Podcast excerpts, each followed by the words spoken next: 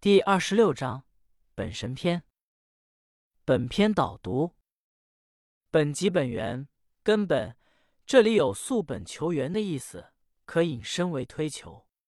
神指精神意识思维活动，包括神、魂、魄、意、志、思、虑、智。本篇通过对神与五脏的关系，以及神师常病变等内容的论述，阐明神的概念、分类、作用。以及神在变质疾病中的意义，故以此名篇。本篇叙述了精神、魂、魄、意、志、思、智、虑的概念及神与治疗、养生的关系，提出了凡次之法先必本于神的观点。之后讨论了七情变化对五脏功能的影响与危害，指出了情志过激的治病特点。最后讨论了五脏藏五神及五脏虚实的病理表现，并强调治疗时必审五脏虚实。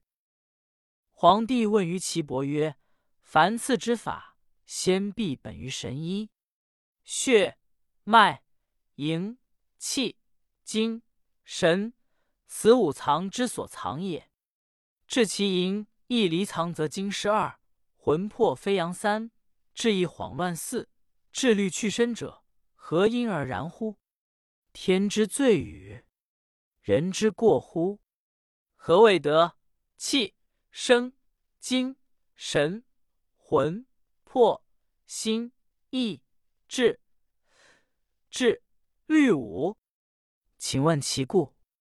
岐伯答曰：天之在我者，德也；地之在我者，气也。得流气薄而生者也六，故生之来谓之精，两精相搏谓之神七，随神往来者谓之魂，并精而出入者谓之魄，所以任务者谓之心八，心之所意谓之意，意之所存谓之志，因志而存变谓之思，因思而远目谓之虑，因虑而处物谓之志。注释：一神指广义的神。概括了人体整个生命活动现象，包括下文所讲血脉、营、气、精、神等生理活动的内容。二淫意意指七情过度、任性自纵。三魂魄魂是精神活动之一，魄是先天的本能，如感觉、运动等。四志一慌乱，思想混乱，茫然无主。五德气，古代哲人认为万物由天之气、地之形和合化生，有时天气也称为天德，包括上文所提到的精神、魂、魄等。人死后，精神魂魄又回到了天上，所以古人祭祀祖先。是相信祖先的灵魂在天上存在。六德流气薄，在天之气下流与在地之气结合。七两金相搏，即男女交媾，两金结合。八任负担主持。译文：皇帝问岐伯说：“针刺的法则必须先研究病人的精神状态，因为血。”脉、营、气、精、神，这都是五脏所藏的。治其失了正常，离开所藏之脏，五脏精气走失，魂魄也飞扬了，意志也烦乱了，智慧和思考能力都离开了自身。为什么会这样呢？是上天的惩罚呢，还是人为的过失呢？什么叫得气生精？神、魂、魄、心、意、志、志、虑，希望听到其中的道理。岐伯回答说：“天赋予我们人类的是德，德赋予我们人类的是气。由于天德下流与地气上交，阴阳相结合，使万物化生成形，人才能生存。所以，人体生命的原始物质。”叫精，阴阳两经相结合产生的生命活动叫神，随着神的往来活动而出现的知觉机能叫魂，跟精气一起出入而产生的运动机能叫魄，可以支配外来事物的叫心，心里有所意念而留下的印象叫意，意念所在形成了认识叫智，根据认识而反复研究事物的变化叫思。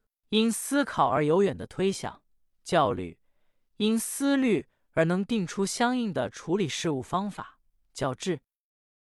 赏析与点评：一、关于神的含义。神的概念十分广泛而丰富，就其内容来看，主要包括以下三个方面：其一，神指自然界事物的运动变化及规律，万事万物。都无时无刻不处于运动变化之中，其运动变化及其规律性均可以用神来概括。其二，神是对人体生命活动及现象的高度概括。其三，神指人的精神、意识、思维、情志活动，也就是狭义上的神。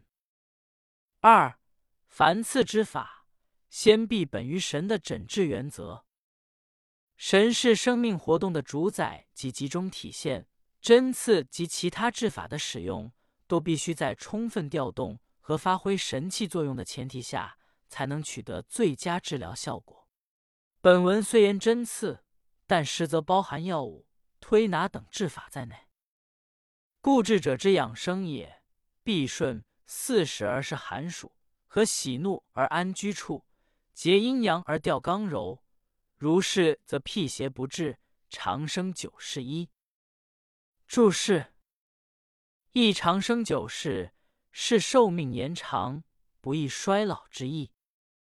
译文：因此，智者养生必定顺着四时来适应寒暑的气候，调和喜怒而安定起居，节制房事，调和刚柔，这样虚邪贼风就不能侵袭人体。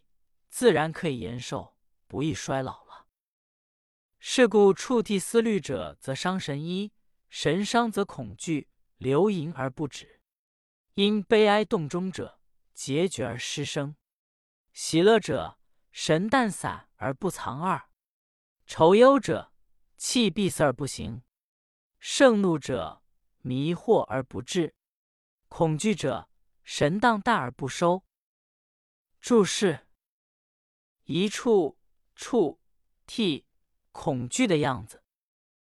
二神淡淡散而不藏，意味神气耗散而不能归藏于心。译文：所以过分的恐惧忧思就会损伤心神，损伤心神就恐惧，使阴精流失不止。悲哀过度伤了内脏，会使气机结绝，丧失生命。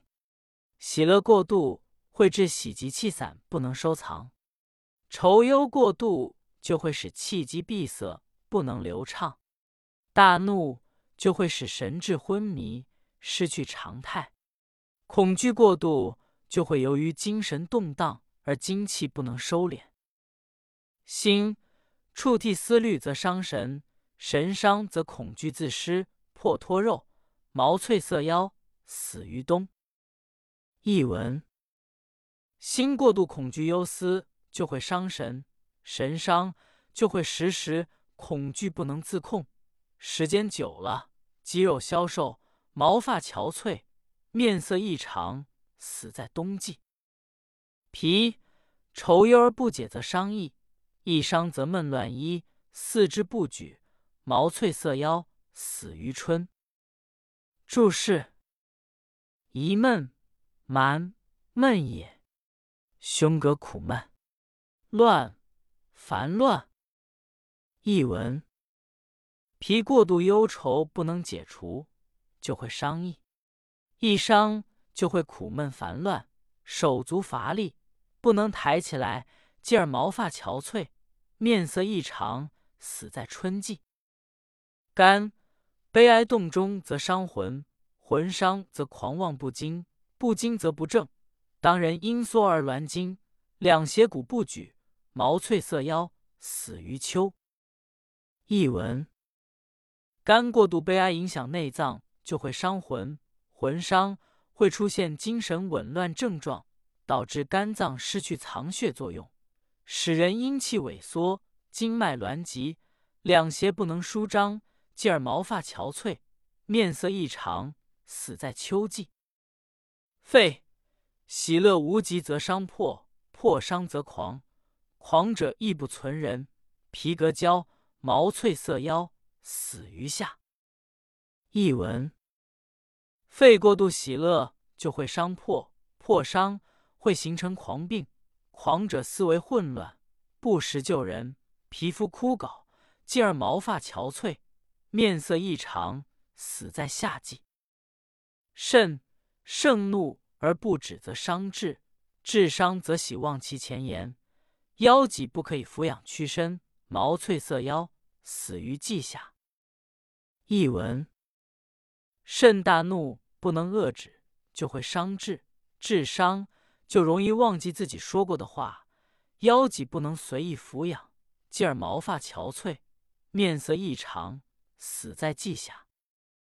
恐惧而不解则伤筋，经伤则骨酸萎绝，筋实自下。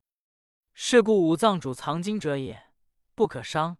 伤则失守而阴虚，阴虚则无气，无气则死矣。是故用针者，察观病人之态，以知精神魂魄之存亡得失之意。五者以伤，真不可以治之也。译文：过度恐惧而解除不了，就会伤筋；筋伤就会发生骨节酸痛和萎绝，并常有遗精。所以五脏是主藏精气的，不可被损伤。伤了就会使精气失守，形成阴虚。阴虚则阳气的化源断绝，离死就不远了。所以运用针刺的人，必定要观察病人的形态，以了解他的精神、魂、魄等精神活动的旺盛或衰亡。如果五脏精气已经损伤，就不能用针刺治疗了。肝脏血，血摄魂一。肝气虚则恐，实则怒。脾脏营，营舍意。脾气虚则四肢不用，五脏不安，实则腹胀，经搜不利二。心藏脉，脉舍神。心气虚则悲，实则笑不休。肺藏气，气舍魄。肺气虚则鼻塞不利。少气，实则喘喝；胸隐养息。肾藏精，精摄志。肾气虚则绝，实则胀，五脏不安。必审五脏之病形，以知其气之虚实，进而调之也。注释：一血舍魂，一集魂的功能平依于血；二经搜不利，大小便不利。译文：肝贮藏血，魂依附血液。肝气虚会恐惧，肝气盛容易发怒。脾贮藏营气，意念依附营气。脾气虚会使四肢运用不灵，五脏不能调和。脾气壅实会使腹部胀满，大小便不利。心脏神，神气附在血脉中。心气虚会悲伤，心气太盛会笑而不止。肺藏气，魄依附在肺气中。肺气虚会感到鼻塞，呼吸不便，气短。肺气壅实会大喘，胸满，甚至仰面而喘。肾藏精，意志依附精气。肾气虚会手足厥冷，肾有实邪，会腹胀。并连及五脏不能安和，因此说治病必须审查五脏病的症状，以了解元气虚实，从而谨慎的加以调治。赏析与点评：一、七情虽产生于五脏，但七情太过或持续不解，又会导致五脏功能失调、气机紊乱，产生不同的情志症状和形体症状。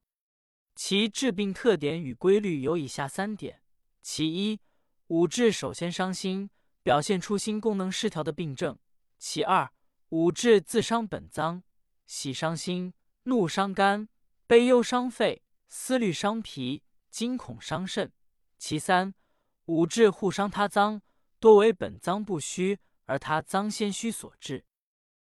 二，五脏与精气神的藏舍关系。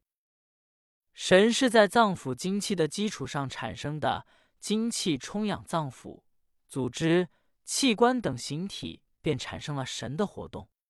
因此，精、气、神是构成生命活动的三大要素。精气化生于脏腑，藏于五脏，所以神与五脏的关系尤为密切，分属于五脏，故五脏又有五神脏之称。神与五脏的配属关系，即本篇所言：肝脏血，血摄魂；脾脏营，营舍意；心藏脉，脉摄神；肺藏气，气舍魄；肾藏精，精舍志。这种理论反映了《黄帝内经》整体观思想，它与心主神共同构成了《黄帝内经》脏腑与神志关系的主要理论。